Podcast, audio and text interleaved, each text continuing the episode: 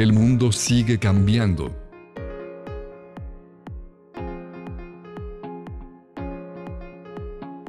El tiempo de mantener despierta la conciencia sigue siendo hoy. Hoy es el tiempo de Señor C.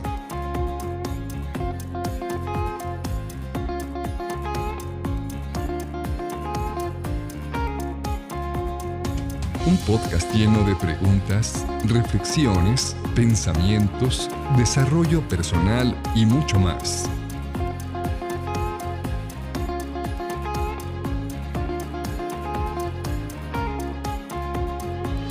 Bienvenidos.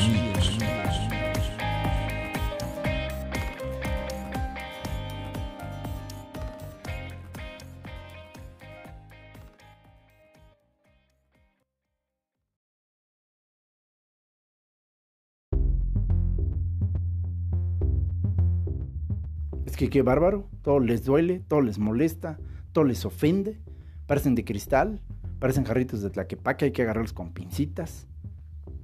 ¿Te suenan algunas de estas expresiones? ¿Las has escuchado? Incluso, tal vez, ¿las has dicho tú mismo? Mi nombre es Juan José Morales y quiero darte la cordial bienvenida a este nuevo episodio del podcast del Señor C con C de Conciencia. Gracias por haberle dado play a este episodio, en el cual quiero analizar contigo, compartir contigo, lo que yo llamo el gran encuentro de las generaciones. Si tú no estás muy familiarizado con este tema, el día de hoy quiero compartirte que, bueno, pues um, se ha venido analizando a través de sociólogos y de psicólogos lo que podrían definirse como generaciones de sociedad o de humanidad.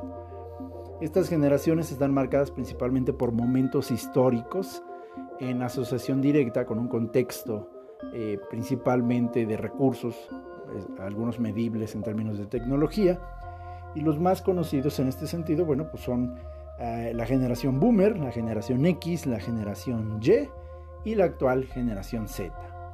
Mira, para que no nos compliquemos y para que digas qué, qué, qué dijo, qué, qué es todo eso, prácticamente vamos a decir que la generación boomer o la generación baby boomer es el nombre que recibe una generación que nació entre 1946 a 1964 aproximadamente. Estos baby boomers son conocidos como los hijos de la Segunda Guerra Mundial.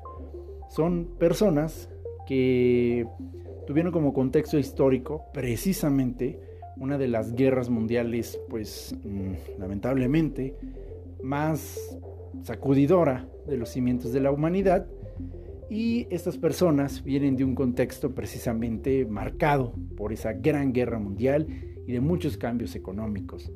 La siguiente generación, la generación X, como se le llamó, es la generación que comprende a los nacidos entre 1965 y 1970, 79. Esta generación es una generación X no porque pues no, no, no importe, ¿no? sino X viene de precisamente incógnita, una especie de generación que no se entendía en ese momento hacia dónde iba a ir, porque estaba perfilando una nueva forma de percibir al mundo. Y bueno, pues es más conocida como la juventud de los ochentas. Ahí sí entramos varios de los que estamos escuchando este podcast, yo me cuento. Yo nací en 1977, así que perfectamente encajo en esta generación.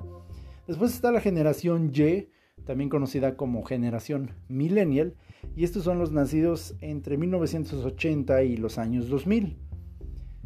Esta generación, bueno, pues fue una generación totalmente, totalmente de cambio de paradigma, como voy a analizar ahorita en la continuidad de este episodio.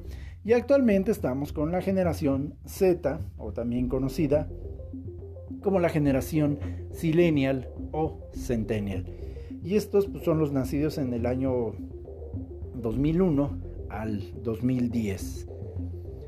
¿Qué tiene que ver esto que estoy hablando y por qué es importante que lo conozcas si vamos a seguir aquí platicando de este tema en este episodio?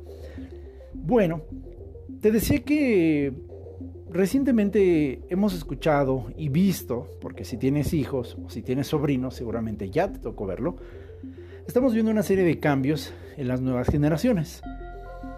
como era de esperarse, cada generación anterior, pues casi siempre se va a quejar de la generación posterior.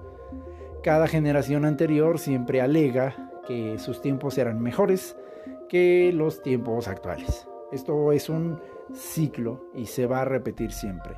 Aquella famosa expresión de en mis tiempos era música, no como esto, siempre ha pasado, siempre. O sea, cada generación, repito, cada generación anterior casi siempre infravalora a la generación posterior. Porque los valores morales han cambiado, porque los valores culturales han cambiado, porque los valores sociales han cambiado, porque las condiciones económicas han cambiado. Y regularmente la generación anterior siempre hace comentarios despectivos de la siguiente, a la cual acusa de más liberal, de más libertina, de más esto y aquello. Este episodio no tiene la intención de hacer juicios morales acerca de si esto es verdad o no. Me consta, y lo digo como padre, que sí, efectivamente, la cadena social y cultural de las últimas tres generaciones muestra una clara tendencia cada vez más hacia la hipersexualización. Y eso no se puede negar. Hay estudios y aunque no hubiera estudios, salta a la vista. Simplemente basta prender la televisión en, pues, en un horario familiar a la hora promedio que tú quieras te vas a dar cuenta de la cantidad de contenidos que se exhiben, que se muestran entre videos musicales, entre programas que se consideran de entretenimiento y te vas a dar cuenta que hay una gran tendencia muy fuerte cada vez a la hipersexualización. Pero repito, la intención de este episodio no es emitir juicios morales acerca de esto, pero sí mencionar que este es un fenómeno muy conocido. La generación en curso, obviamente, se dedica casi siempre también a criticar a la generación anterior, a la que califica de anticuada, obsoleta, atrasada y que no comprende a la nueva generación. Nosotros, la generación X, fuimos la generación que utilizaba palabras como pues, no está en la onda, ¿no? y la generación millennial es la generación que empezó a utilizar eh, frases como pues es que necesita cambiar de chip. y así cada generación mm, parece que se va encontrando con una luz y sombra de la siguiente generación. Y al inicio de este episodio yo te ponía unos ejemplos de lo que se está diciendo actualmente acerca de las nuevas generaciones, las generaciones silenial. Y el mundo, hay que decirlo, tuvo un gran cambio enorme, enorme, enorme cambio.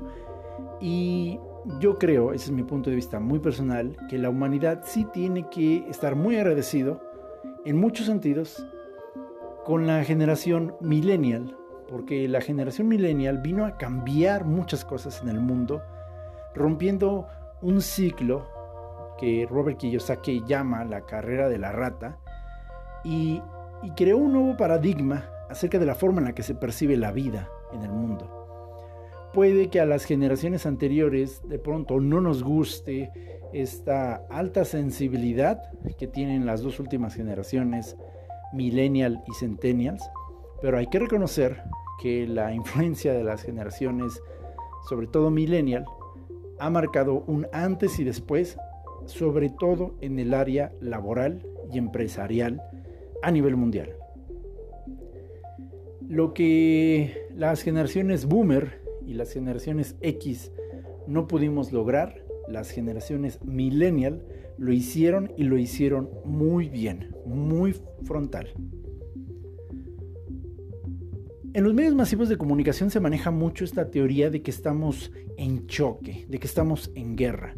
Inclusive hay canales de contenido humorístico, varios de ellos yo los, yo los sigo, eh, manejan un humor muy irreverente porque de hecho son producidos por, por millennials y, y, algunos días por ejemplo como que parió es un canal bastante fuerte que recomiendo que si no eres de mente abierta y eres demasiado boomer o demasiado X pues mejor te evites malos momentos pero si eres de suficientemente mente abierta pues date un clavado por este canal como como este Enchufe TV, que parió o Backdoor. Y se hacen inclusive algunas comparaciones entre la generación de cristal, como se le llama a los millennials, y la generación de cemento, como ellos han dado a llamar a las generaciones anteriores, ¿no? A la generación X, a la generación boomer. Y de pronto pareciera que el mundo estamos como una especie de choque, como que hay una guerra, y eso es algo que los medios masivos de comunicación tratan de imponer. Si a mí me preguntas, creo que hay que tener mucho cuidado con muchos conceptos que de pronto los medios, la prensa, el internet manejan, porque a mí me parece quedar muy claro que hay intereses que se transmiten, valores a través de los medios masivos informativos, para que la sociedad se mantenga dividida siempre sea demócratas contra republicanos, derecha contra izquierda, eh, millennials contra boomers, ¿sí me explico? Siempre hay una razón por la cual los medios masivos siempre van a buscar mantener dividida a la gente y hay que tener cuidado con ese discurso. Yo no utilizaría la palabra choque de generaciones, pero me permito hablar de encuentro de generaciones. Hoy, en este 2022, octubre de 2022 en la que estoy emitiendo este episodio, se habla particularmente de, de algunos eventos que están sucediendo en el ambiente laboral. Se habla de la gran renuncia, un evento que sucedió particularmente en el 2021, y hoy se está hablando de la renuncia silenciosa. En un episodio anterior del podcast yo hacía un énfasis a que teníamos que estar despiertos y que no pensara nadie que este despertar de conciencia que estamos viviendo no va a afectar tu vida. Algunos piensan o siguen pensando que esto solo es un tema que se va a quedar ahí en las redes sociales y ya. Cosas de chavos, decimos, ¿no? Pero no es así. Repito, la prueba más evidente de que este despertar de conciencia está sucediendo es que se han visto modificadas las formas, las estructuras laborales, las formas laborales, y esto debe de tomarse en cuenta, porque en este octubre de 2022, prácticamente 6 de cada 10 empresas tienen una cultura millennial. De esas 10 empresas, hay que decirlo todavía, el gran porcentaje está dominada por mentes financieras y empresariales de la generación boomer y X. El mundo, en términos generales, en política y en gobernancia, está gobernado por boomers y generación X. Entonces, digamos que la carga, la carga de generaciones boomer y X, por primera vez en mucho tiempo, se está viendo contrapesada con una nueva generación, con dos nuevas generaciones que están entrando con mucha fuerza, que son los millennial y los silenial. Los millennial cambiaron el mundo cuando le recordaron al grueso de las sociedades, principalmente occidentales y europeas, que la vida no podía centrarse alrededor del trabajo y la generación de riqueza simplemente por producción masiva y de capital. Esto se tomó años anteriores como una especie de moda, como otro grupo más de chavos que querían pues ser libres, divertirse y pasar buen tiempo. El gran reto y la gran diferencia que generó estos chavos fue que a diferencia de las generaciones rebeldes de los años 80, por primera vez el mundo, por primera vez el mundo vio la generación de millonarios más jóvenes en la historia de la humanidad. Jamás, jamás personas menores a 40 años habían tenido tanto dinero como lo logró la generación millennial. Jamás, al menos en los últimos 100 años de la historia moderna, las empresas habían estado dirigidas ahora por personas entre los 20 y los 40 años. Esto no sucedía antes y puedes platicarlo con tus abuelos, con tus papás. Las generaciones boomer y X prácticamente eran los grandes dueños de las grandes empresas. No había más. Los millonarios eran personas arriba de 50 años y prácticamente el concepto de millonario, pues hasta por eso se popularizó la famosa serie de Rico MacPato, pues era una persona grande ya, que tenía mucho poder y que debajo de su estructura tenía gente también igual muy grande y las juntas directivas, los consejos directivos pues prácticamente eran puros señores canosos, ¿no? Ya eh, medio, medio jorobados, esos sí todos de lentes, algunas mujeres también en las direcciones. Pero era eso, los jóvenes, se decía, solo eran para estudiar o ser empleados. Pero la generación millennial vino a cambiar todo esto por primera vez se empezó a nombrar a jovencitos que no habían llegado a los 40 años y ya eran dueños de empresas. Y no cualquier empresa, estamos hablando de empresas que estaban cambiando la forma de comunicarse en el mundo. Hablamos de Facebook, hablamos de Twitter, hablamos de infinidad de empresas que empezaron a cambiar la forma en la que se hacían negocios. Los jóvenes las personas menores de 40 años ahora estaban al mando de la tecnología, ahora estaban al mando, hablándose de tú a tú con la gente en Wall Street mientras vendían y compraban acciones de sus productos y de sus servicios. ¡Wow! Hay que reconocerlo con todas las letras, la generación millennial vino a mostrarle al mundo que los jóvenes tenían que dejar de ser simples empleados y convertirse en auténticos colaboradores, en auténticos empresarios. Y de más decir que ese famoso argumento o cliché que fue tan emblemático de la generación boomer y la generación X acerca de que tienes que terminar la carrera y después meterte a una empresa y quedarte muchos años ahí trabajando para que vayas ascendiendo a cualquier precio, que tienes que sacrificar tiempo, dinero, esfuerzo, familia, pareja, todo, porque va a valer la pena, porque un día vas a ser ascendido, promovido a director y entonces en ese momento todos esos años de humillaciones, de sacrificios personales van a valer la pena y entonces ahora sí ya podrás eh, crecer todavía más y expandirte eh, seguramente ahí entre los 50 a los 60, pero bueno, estarás listo y entonces para ese entonces ya habrás tenido tanto dinero que podrás retirarte en tu jubilación, perdón, a los 65, a los 70 años y habrás concluido tu vida productiva para el sistema. Eso es lo que se nos decía. Para eso se nos preparaba a muchas generaciones anteriores. Llegan los millennials y entonces la cosa cambia. Esta generación nos dice algo como, mira, sí me gusta trabajar, pero quiero irme de vacaciones.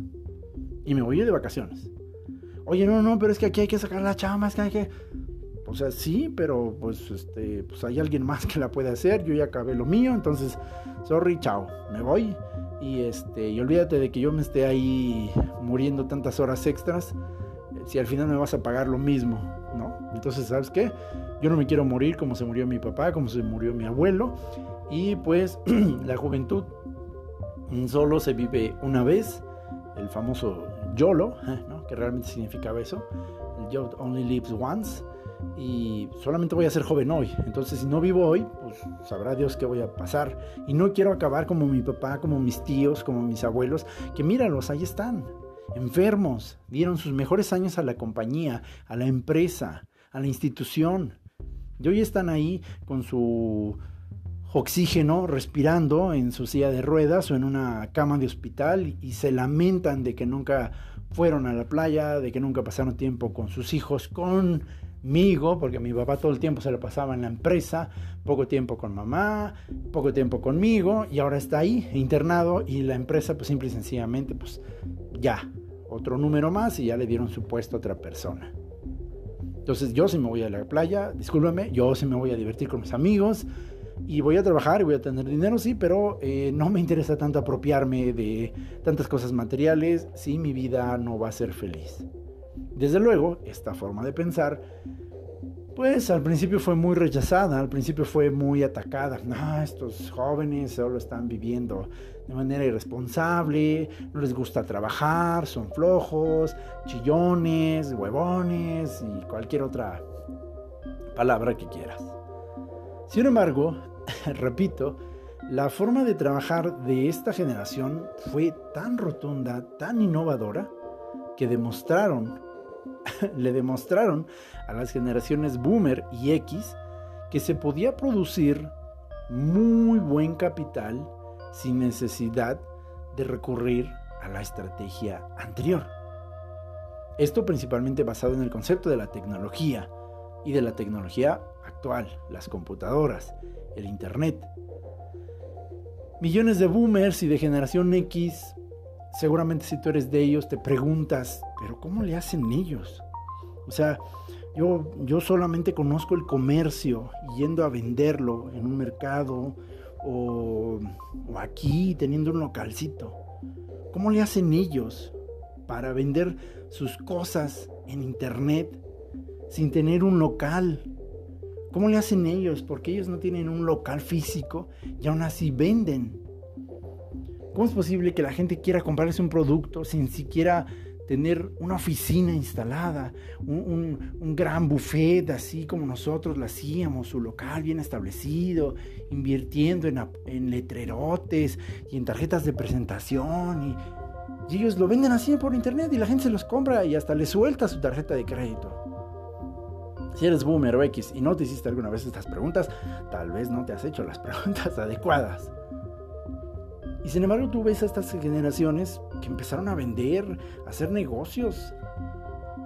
Y les iba y les sigue yendo muy bien. Más aún, hoy tenemos a la generación silenial, que prácticamente son nuestros hijos, nuestros niños, nuestros adolescentes. Y esta generación también tiene un nivel de conciencia muy, muy, muy alto. Y quiero hablar precisamente de este encuentro de generaciones, porque no quiero justificar, pero tampoco quiero condenar lo que nosotros, los boomers y X, estamos viendo en estas generaciones.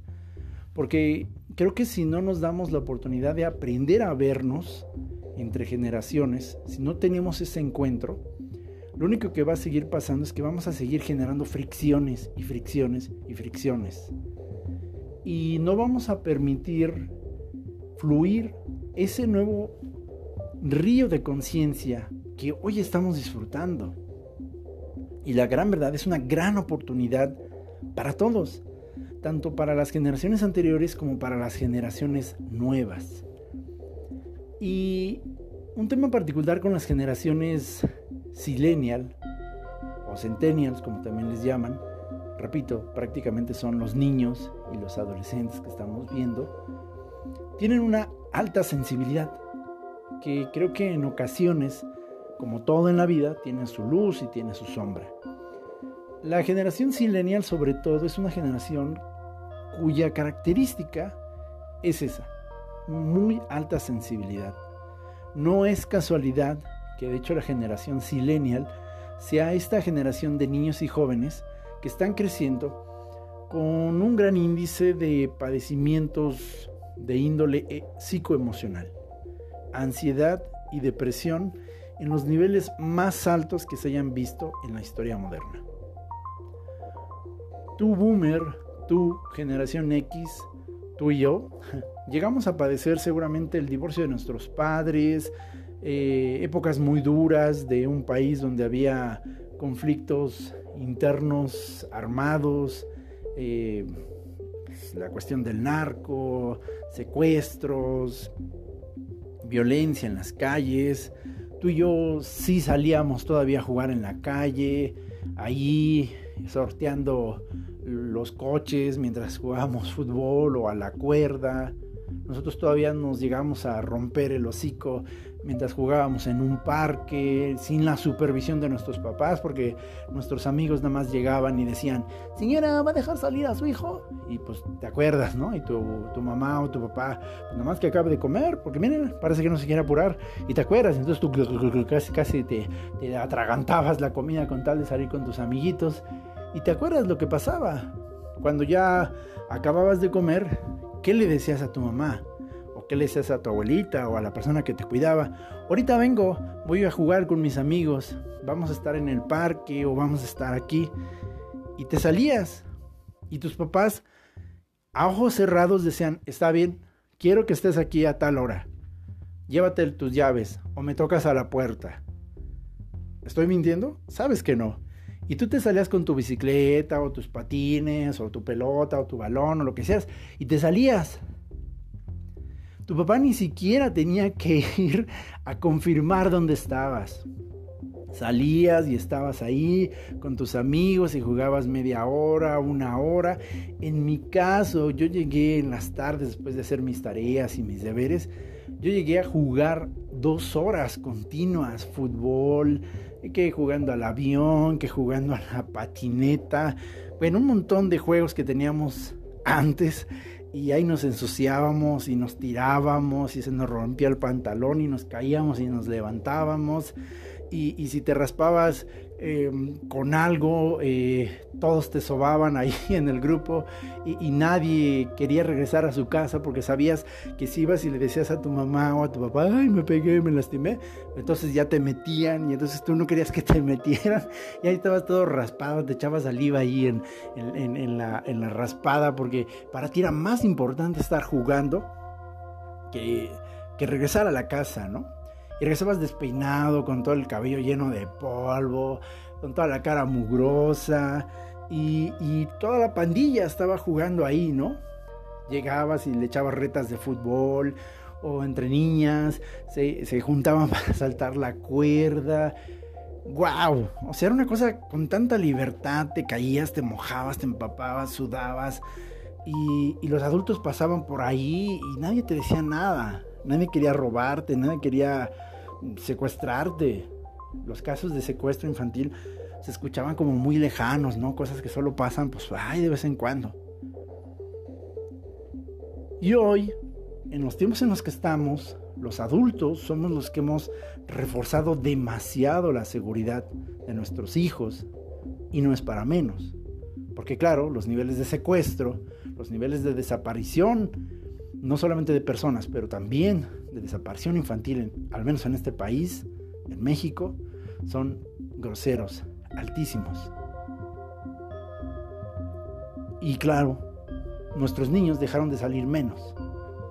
Yo hoy, yo lo sé porque tengo una hermosa hija, los niños que salen tienen que salir con una supervisión muy directa de sus papás. Mi hija cuando era pequeñita, yo la llevaba al parque y ahí estaba con sus amiguitos jugando y todo, pero yo estaba ahí presente junto con sus papás. Estábamos en el parque atentos, qué hacían, a dónde se movían, pero ahí estábamos.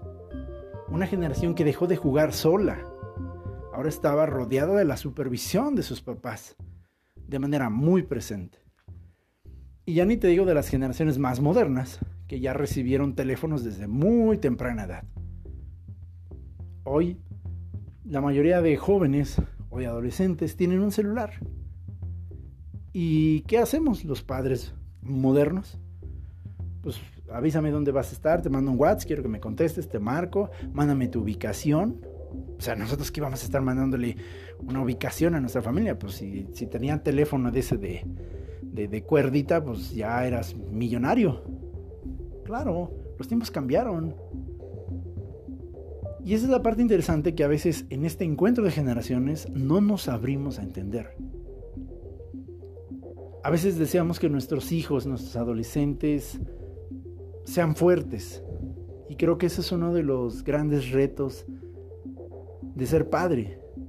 Creo que una de las tareas de ser padre es proveerle a nuestros hijos los recursos, las herramientas para que ellos forjen su propio camino de vida. Creo que, creo que eso es importante, creo que no se trata tanto de hacerlos vivir nuestras propias vidas como sucedía en las generaciones anteriores, ¿te acuerdas? Es que aquí todos somos abogados. Entonces tú tienes que ser abogado.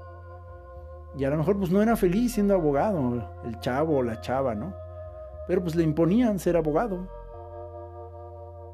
Y después, bueno, pues obviamente repetía los mismos ciclos que toda la familia de abogados. Y los tiempos cambiaron. Y la generación X fue, mi generación fue la, primera generación que empezó a decirle a sus papás, perdóname papá, ya no quiero, ya no quiero ser doctor como tú y como el abuelo. Ya no quiero ser abogado. Yo, yo quiero, yo sí quiero ser cantante, yo sí quiero ser, pues, si no, si no cantante, pues también quiero ser ahora ingeniero de sistemas. No, pero te vas a morir de hambre, eso no te va a dar nada. Pues puede ser, pero, pero quiero intentarlo. Los niveles de violencia con los que crecimos la generación boomer y X realmente eran muy altos. Muy altos. Nosotros lo, a veces lo romantizamos, ¿no? Decimos, ay, pues, bueno, no pasaba nada, pues total, pues es que así era, pues así se criaba antes a, a los hijos. No sé ustedes que me están escuchando, pero a mí sí me tocó que me patearan, Ojo, no estoy diciendo que me nalguearan, que me dieran con el cinturón. A mí me tocó que me patearan, que me tiraran literalmente trompones, cachetadas, que me sacaran sangre de la boca, de la nariz, por los fuertes golpes que me daban. No me estoy quejando, simplemente estoy comentando la realidad que vivió mi generación y la generación de mis papás, de mis abuelos. Literalmente tu sangre podía quedarse pegada en la pared después de una cachetada unos trompones. Las golpizas de antes que los papás le daban a los hijos duraban de 5 a 10 minutos. Y si tú me estás escuchando y eres de esa generación, sabes que no te estoy mintiendo. Si reprobabas año, te enfrentabas en un cuarto con tu papá o tu mamá. Se daba con el cable de la plancha, ¿te acuerdas? Te daban con un lazo. Te daban con la cuchara. Repito, te pegaban de puño y patada. ¿Cómo explicar que un adulto de más de 40 años golpeaba con puños y patadas a un niño? ¿Cómo explicarlo? La romantización es que lo estaban haciendo por su bien. Si lo analizas desde el punto de vista de la psicología, de la pedagogía, pues con todo respeto hacia nuestros padres, a los que amamos y, honramos siempre, era abuso. Era un abuso y un abuso muy fuerte. Yo quedé eh, prácticamente cojo durante una semana de la patiza tan fuerte que mi papá me propició en mi pierna derecha después de que yo raspé unos zapatos nuevos. A mí me tocó ver cómo mi papá rapó y golpeó a mi hermana mayor por supuestamente haberse robado algo que después se supo que no se había robado. Simplemente mi papá no había buscado bien y pues de esa manera la castigó y hasta le negó su fiesta de 15 años, que era muy típico ¿no? de los años 80. Conozco los testimonios de amigos que no pudieron sentarse durante una semana en clase porque sus papás les dieron tan fuerte cinturonazos en las nalgas que literalmente sus nalgas estaban moradas, rojas, no se podían sentar. Conozco compañeros que en su niñez, junto conmigo, llegaron con las huellas de las palmas de sus papás impregnadas en la cara, los rostros hinchados, de las cachetadas que les ponían. Los maestros simplemente guardaban silencio, se quedaban callados y medio trataban de consolarlos con cosas como, pues ya pórtate bien, pues ya no hagas enojar a tu Y cuando cuento esto, y si tú eres boomer o generación X, espero que esto no te traiga malos recuerdos y dolorosos, sino concientizar de que el nivel de violencia que se justificaba en aras de la educación de nuestras generaciones era extremo. Literalmente lo era. Y muchos de nosotros aprendimos a no llorar. Se nos dijo. Y si tú eres hombre, sabrás que no te estoy diciendo mentiras. Los hombres teníamos prohibido llorar. Esto era tan fuerte que mi papá literalmente me cacheteaba más fuerte si me pegaba y yo lloraba. No soy el único, estoy seguro que a hombres y mujeres les tocó escuchar de sus papás cosas como, ándale, ándale, y llora, ándale, llora, llora, ándale, ah, vas a llorar, órale, te voy a dar motivos para que llores, órale, órale, y pon, ahí van dos, tres guamazos para que supuestamente ahora sí uno tuviera motivos para llorar, ¿te acuerdas? Y aprendimos a no llorar, y por eso nos hicimos tan duros, creamos una caparazón alrededor de nuestro ser emocional. Yo había hecho un pacto de no llorar, ya no podía llorar. Hubo un momento en el que yo había sido tan reprimido de no llorar que se me decía que si lloraba era puto o joto o más fuerte me daban, que llegó el momento en el que durante una parte de mi adolescencia y de mi juventud yo ya no podía llorar. Se los digo amigos, yo no podía llorar. Estaba en situaciones muy duras, estresantes, y una parte de mí al interior se, se estrujaba y tenía el deseo de llorar. Pero créanme, ni una sola lágrima salía de mis ojos. Porque yo en mi mente ya había aprendido que llorar era de putos, era de cobardes. O que en el peor de los casos me iba a costar una chinga mayor. Y entonces yo decía, no, gracias, así está bien. A ver, lagrimita, te me metes otra vez, ahí te quedas, no salgas. ¿Y cómo se manifestó este estilo de educación? Pues te dabas cuenta en los matrimonios de esta generación. Matrimonios muy violentos.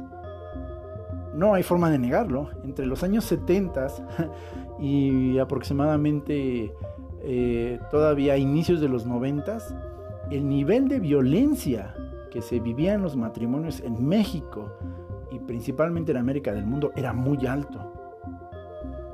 Esta explicación era comprensible.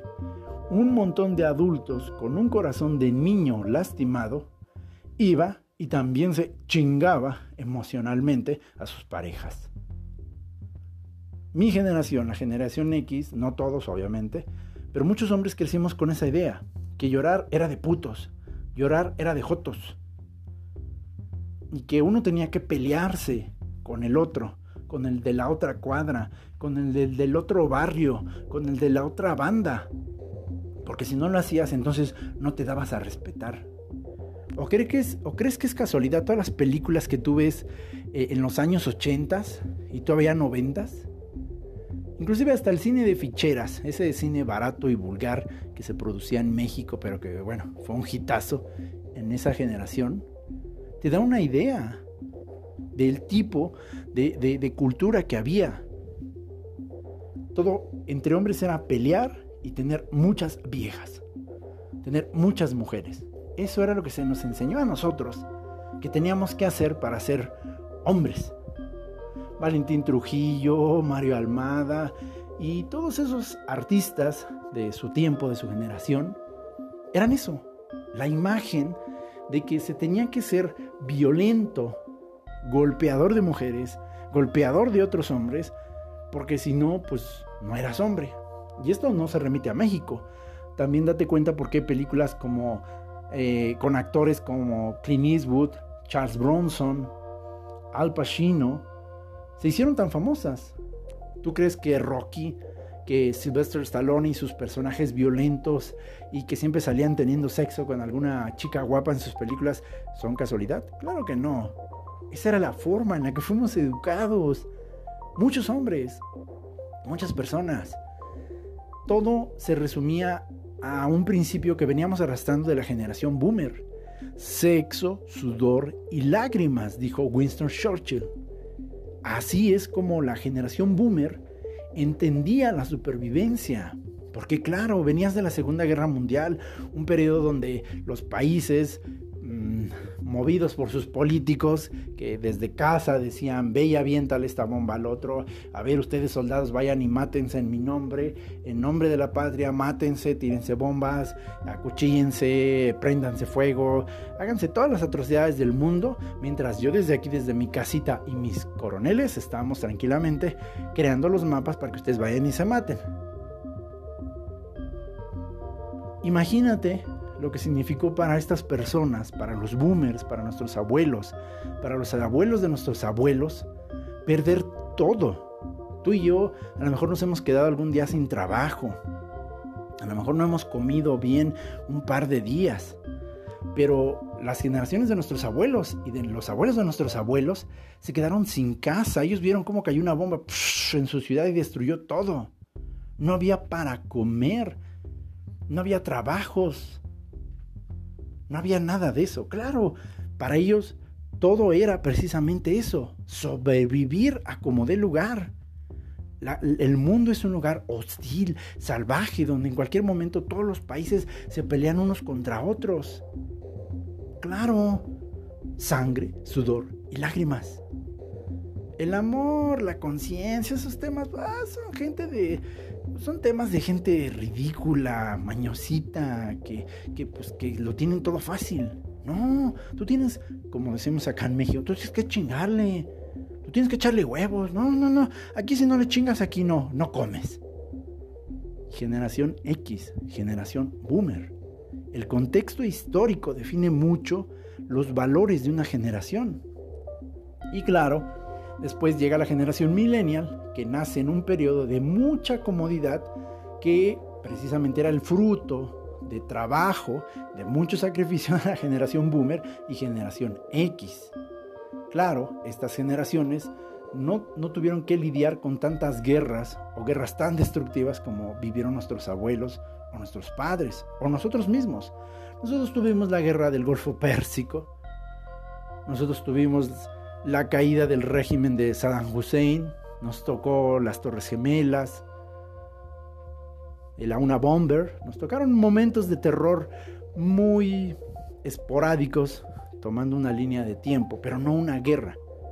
Para nosotros, el sacrificio ahora venía en pos de sostener un sistema económico. Por eso es que la generación X se destacó por ser esa generación que sacrificaba todo, todo, todo, todo por un empleo, por un ascenso. Vieja, ¿en qué momento quieres que te quiera si tengo que estar trabajando? No me, no me, no me reclames que no estoy aquí contigo, que no te doy amor. Pues si no lo hago, entonces pierdo mi trabajo. Y si pierdo mi trabajo, entonces ya perdí todo. Y entonces olvídate de que tú tengas para comer y mis hijos tengan para comer. Claro, la generación X fue la generación que produjo todo este nivel de tecnología y de cierta capacidad de riqueza que dio nicho precisamente a que la generación millennial y la generación silenial pues gocen de la comodidad de muchas cosas que se sembró en generaciones anteriores. Pero la generación millennial es la generación que cambió todo la verdad lo cambió todo. Porque esta generación dijo, a ver, espera, espera, espera, espera, espérate. Si ya no estamos en guerra ahorita, en una guerra mundial, y, si me doy cuenta que también ya no hay necesidad de pasar tanto tiempo sacrificando tantas cosas, incluida mi felicidad y la de mi familia, mientras a mí me pagan un sueldo casi efímero, mientras los grandes empresarios, los grandes políticos y los grandes grupos ganan millones y millones y millones y hacen actos de corrupción y ellos los perdonan, los, los disculpan y los dejan libres. Espérame, papá. O sea, tú crees que yo no me doy cuenta, pero yo sí me doy cuenta de lo que estaba pasando en el mundo. Y me estoy dando cuenta de eso. Que pareciera que ser trabajador, que ser honesto, que ser íntegro, no paga dividendos y que si eres de cierto nivel, que eres, si eres de cierta influencia política o social, entonces así a ti el mundo te perdona. Yo no quiero ese cochinero. Yo ya no quiero ser abogado, ya no quiero hacer eso. Debe haber otra forma de hacer dinero sin ser corrupto y sin poner en jaque a mi familia. Y entonces la generación millennial hace ese cambio. Sí, incómodo, sí, bastante molesto, pero lo lograron. Sí, no, pero ellos ya no van a tener pensión, ellos ya no tienen casa propia, están viviendo en casa de sus padres. Hay que decirlo con todas sus letras. La generación boomer y X permitimos este tipo de cosas. ¿Cómo las permitimos? Por todas las decisiones que los políticos han tomado. Y no me tomes a mano, no estoy diciendo un comunista, un socialista que se la quiera pasar quejándose de los líderes. Pero es que estas decisiones de impuestos e impuestos e impuestos, sistemas y sistemas y sistemas, no los, no los eligieron nuestros hijos. Nosotros los creamos. Se nos salieron de las manos y claro, la generación siempre posterior tiene ojos nuevos para ver lo que la generación anterior no ve. Esto pasa en todos lados, pasa hasta en los trabajos. Cuando llega un empleado nuevo, nuevecito, a una empresa, tú lo sabes perfectamente, el empleado nuevo tiene la capacidad de ver muchos vicios que los empleados que ya llevan ahí meses o años ya no son capaces de ver, porque para ellos es normal. Para ellos es normal, pero para el nuevo empleado es muy fácil o más fácil ver los vicios que están. Oye, no, pero es que aquí esto, esto, esto. Ay, ay, ay, ay. Ay, cálmate, cálmate. Tú porque vienes nuevecito. Al rato ya te quiero ver en 10 años. Ya va a estar como nosotros. ¿What? claro, la generación millennial tuvo la capacidad de ser ese nuevo empleado en la fábrica del planeta Tierra que dijo, esto es un, perdónenme la expresión, esto es un desmadre.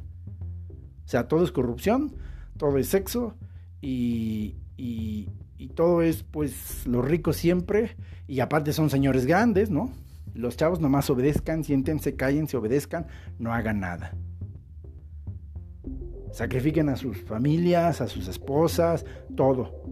No, yo no quiero eso, perdóname.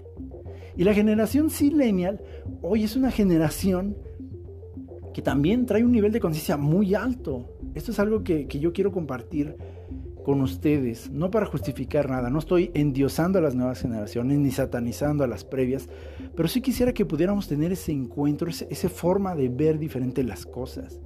Porque la generación silenial, hoy por ejemplo, nosotros los adultos, los boomers y, los X, estamos teniendo como una confrontación, sobre todo a nivel escolar, con estas generaciones. Es que vienen muy rebeldes, vienen muy contestones, no les gusta obedecer órdenes. Y sí, efectivamente. Están cuestionando la autoridad como nunca antes, pero déjame decirte, esta generación tiene argumentos muy buenos y espera argumentos muy buenos también de los que estamos en autoridad. Seas papá, seas tío, seas maestro, seas un presidente. A nosotros se nos enseñó por generación boomer que la autoridad se respeta y no se cuestiona. Así sea corrupta, así sea cruel, así sea salvaje, es la autoridad y se respeta. Pero el nivel de conciencia cambió en los últimos 50 años, amiga, amigo. Y esta generación sí cuestiona. Ok, ya entendí que eres mi papá. Ok, ya entendí que eres mi maestro. Ya entendí que... Pero, ¿por qué me dices a mí que no hagas ciertas cosas y tú las haces? ¿Por qué me hablas de un mundo de paz, de comunicación, de intercomunicación, donde todos estemos comunicados y conectados y tú no te comunicas conmigo? o esperas que solamente te obedezca ciegamente. ¿Por qué? Y esto se agudiza porque el gran choque de generaciones se, dio y no se ha dado el encuentro precisamente por eso.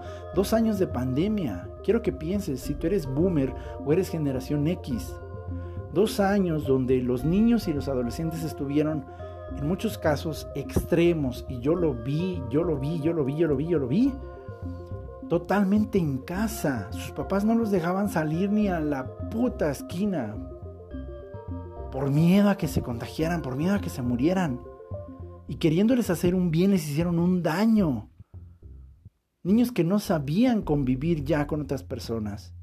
Niños que tenían miedo cuando, cuando llegó el final del 2021, ya no querían regresar algunos a la escuela, tenían miedo. Ya no sabían qué hacer cuando se veían con otras personas cara a cara. Ya no sabían más que ver cuatro paredes y, y un puto teléfono, una pantalla, una tablet todo el tiempo sentados ahí, con sus nalgas aplastadas en su escritorio, en su cama, porque no podían correr, subieron de peso, se llenaron de ansiedad, les empezaron a dar depresión. Claro que se sentía mal esa generación. Y lo peor es que se sentía mal porque una bola de adultos les dijo que no se tenía que ser feliz y que la nueva normalidad era estar encerrados. Y mis amigos, y la vida como la entendí, como la conocí, no sé, no sé, no sé, no sé, pues ya olvídala. La nueva normalidad es que no seas feliz, que te quedes aquí siempre encerrado, metido, teniendo miedo de todo, hasta que yo te diga que puedes salir. Tu paz mental no me interesa, tu paz psicológica no me interesa. Compra mi producto, recibe mi producto y entonces tendrás derecho de obedecer y de salir. Perdóname, les jodimos la vida a muchos niños y a muchos adolescentes. Y claro, cuando estos jóvenes se vuelven más sensibles a su entorno, hoy les reclamamos porque son sensibles. Es que de todo llora, todo le duele, uy, ya no le digas. Eso se conoce en términos psicológicos como terapia de shock. Y está comprobado en adultos que si tú mantienes a una persona en constante estímulo aversivo, la persona se desensibiliza y presenta estados de hipersensibilidad. Es decir, la persona sometida a un constante estrés se agota. En verdad se agota, se hipersensibiliza se bloquea. Tú y yo desarrollamos muchos mecanismos de defensa, haciéndonos fuertes, tragándonos nuestras emociones. Pero vivimos en un ambiente muy diferente al que crecieron muchos niños y adolescentes. Claro, ahorita que han vuelto a salir, ¿cómo crees que están? ¿Cómo crees que se sienten después de dos años? Si tú como adulto ya te quieras aventar del techo de tu casa por estar tanto tiempo encerrado, imagínate a los niños, imagínate a los adolescentes. Tú y yo tuvimos como mayor fuente de información la televisión, los periódicos. Nosotros tardábamos semanas, meses y años en enterarnos lo que pasaba en otro continente del mundo. Hasta que Sabludowski no nos dijera qué estaba pasando, no nos enterábamos. Hoy tu hija, tu nieta, en segundos se entera a través de su WhatsApp, su Telegram o su Discord, desde luego TikTok, lo que está pasando en otro lado, Claro que tienen más información. No en vano, a la generación que estamos en curso, se nos llama que somos la era de la información. Jamás se habían producido tantos millones y millones y millones de datos en el mundo como ahora. Jamás. Y entre más información tienes, más capacidad de juicio, de crítica desarrollas. ¿Por qué nos sorprendemos? ¿Por qué nos ofendemos? ¿Por qué nos molestamos que nuestros hijos nos pregunten más cosas? Si tú eres X, tú sabes que tú le preguntaste muchas cosas a tus papás. A lo mejor te rompieron el hocico, a lo mejor no, pero tenías muchas preguntas. Tú, tú y yo lo vivimos. Imagínate el nivel de conciencia que tienen nuestros hijos, nuestros adolescentes, cuando tienen más información a su alcance. Simplemente ve esa comparación. Tú y yo esperábamos meses y años para enterarnos de lo que pasaba en otro continente. Tu hija, tu nieto, hoy se enteran en segundos. Tienen accesos a libros, a contenidos de bibliotecas, de investigaciones oficiales y no oficiales que tú y yo solamente encontrábamos en revistas especializadas, en bibliotecas, haciendo profundas investigaciones. Hoy se les entrega en la punta de su celular a nuestros hijos, a nuestros adolescentes. ¿Crees que ellos no piensan, no cuestionan lo que están viendo? Claro que sí. Esta es una invitación a que tengamos un encuentro con la generación. Salgamos también de ese discurso que nos dice que tenemos que chocar, que tenemos que atacarnos. Por si no fuera suficiente división, ahora hay que pelearnos entre generaciones, ¿no? Si tú, no, es que, ah, generación de cristal, oh, pues generación de cemento, uy, pues qué delicadito, uy, pues qué cavernícola, y así, pelearnos. ¿Por qué no nos sentamos y encontramos cuál es la luz y sombra de cada generación? Sí, los millennial y los silenial también tienen mucha sombra. Eso lo trataré en otro episodio. Pero hoy quiero concluir este invitándote a la reflexión. Llega al punto de encuentro, porque estamos en un punto de encuentro de generaciones como nunca antes. Tu hijo, tu adolescente, tu niño no es tu enemigo. No permitas que te hagan creer eso. Aprende de él y deja que él aprenda de ti. Repito, este es uno de los más grandes momentos en la historia de la conciencia humana. Y es un gran momento para el gran encuentro de generaciones. Paz a todos ustedes.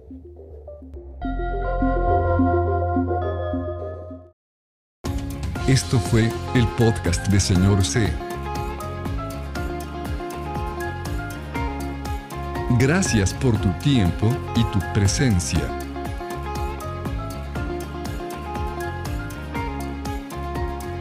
Esperamos que lo hayas disfrutado, pero y sobre todo, te lleves una nueva pregunta y una nueva reflexión. No te decimos adiós, sino hasta la próxima.